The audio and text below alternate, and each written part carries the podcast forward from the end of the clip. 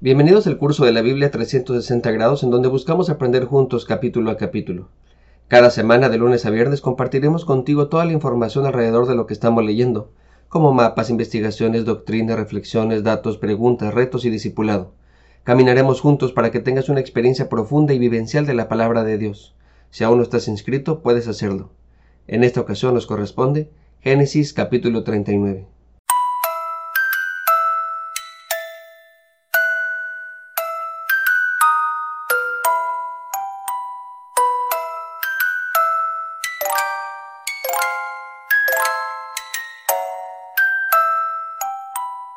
El paréntesis que se abrió en el capítulo 38 nos ayudará a entender más adelante el cambio radical en la vida de Judá.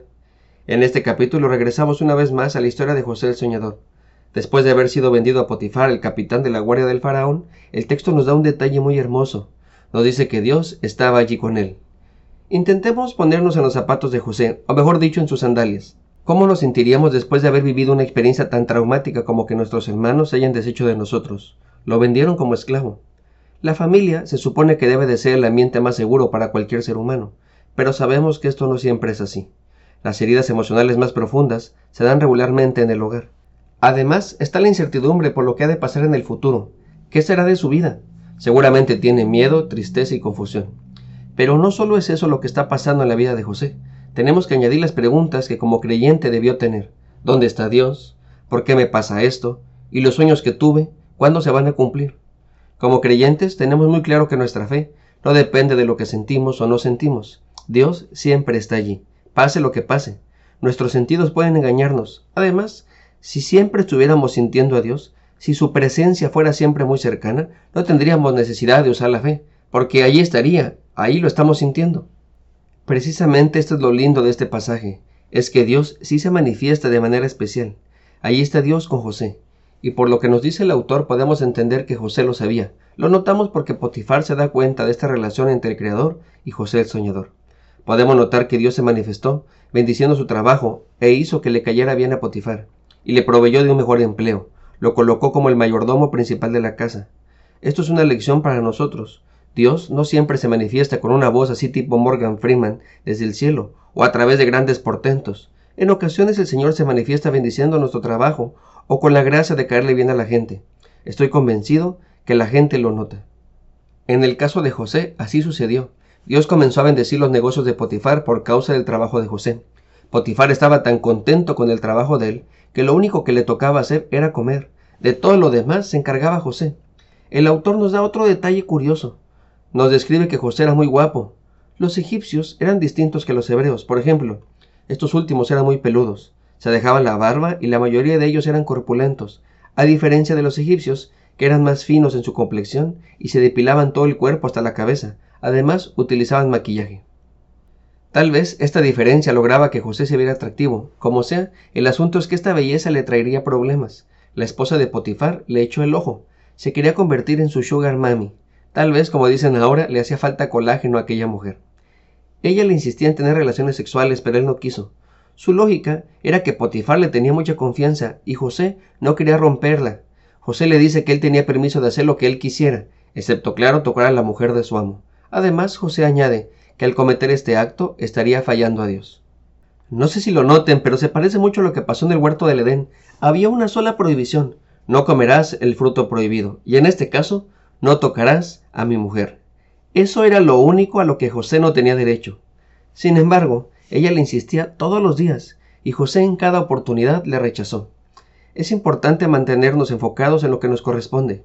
José era soltero, debía mantener entonces su santidad. Era esclavo, debía obedecer. Era mayordomo, debía encargarse de la casa. Esas eran sus ocupaciones.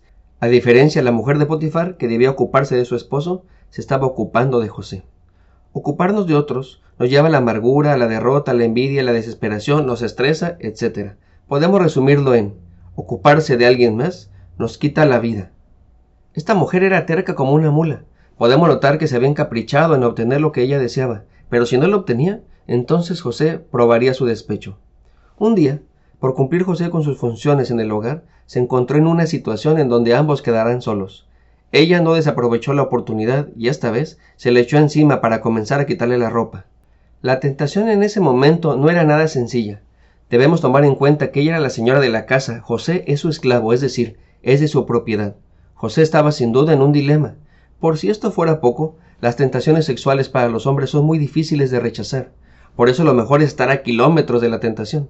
No es una tentación con la que se pueda luchar, simplemente hay que huir. Y eso fue lo que hizo José. Dejó su ropa allí y salió corriendo lo más rápido que pudo. Por supuesto con esta acción la mujer queda humillada, pero no por culpa de José, sino por culpa de ella misma.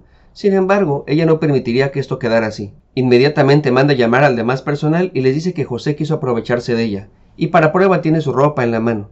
Algo interesante es que hay un paralelo con la historia con sus hermanos. Ellos se habían quedado con su túnica de muchos colores, la cual lo identificaba como administrador de los negocios de su padre, y en esta ocasión ella se queda con la misma prenda, la que lo identificaba como administrador de la casa de Potifar. Ahora bien, la maldad de esta mujer está en el top 10 de las mujeres más malas del mundo. Solo está por debajo de Teresa, la de la novela, y de Jenny, la de la película de Forrest Gump. No puedo creer el nivel de maldad. Me das miedo, Teresa.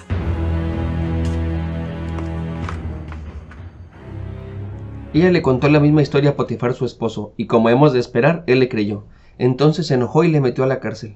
El autor nos da otro detalle que nos prepara para el desarrollo de la historia. Nos dice que José no fue encarcelado en cualquier cárcel, sino en una cárcel real, en las cuales estaban los presos políticos. Algunos opinan que tal vez Potifar no le creyó del todo a su esposa, tal vez la conocía, pero como era su esposa tenía que apoyarla, por lo que prefirió ayudarle a José, colocándolo en una cárcel un poco más cómoda. La verdad es que no hay manera de saber esto, pero lo que sí sabemos es que bien pudo haberlo ejecutado. La acusación de violador lo ameritaba, sin embargo, no lo hizo. Como sea, una vez más se repite la historia, no solo en los elementos complicados y fortuitos que le suceden a José, sino también en la compañía divina. Una vez más, al igual que con Potifar, le cae bien al jefe de la cárcel y del mismo modo lo deja de encargado. De tal modo que tampoco él ya no tiene que preocuparse de su trabajo allí en la prisión, ya que José hace todo. Y este capítulo termina como comenzó, diciendo que Dios le prosperó en todo, es decir, todos notaban que Dios estaba con él. Así que la pregunta para nosotros el día de hoy es la siguiente. ¿Las personas a nuestro alrededor notan que Dios está con nosotros? ¿Se te nota que caminas con Dios todos los días? Soy el pastor Alex Cunillé. Dios te bendiga y que tengas un lindo día. Si Dios nos da permiso, nos vemos en el siguiente capítulo.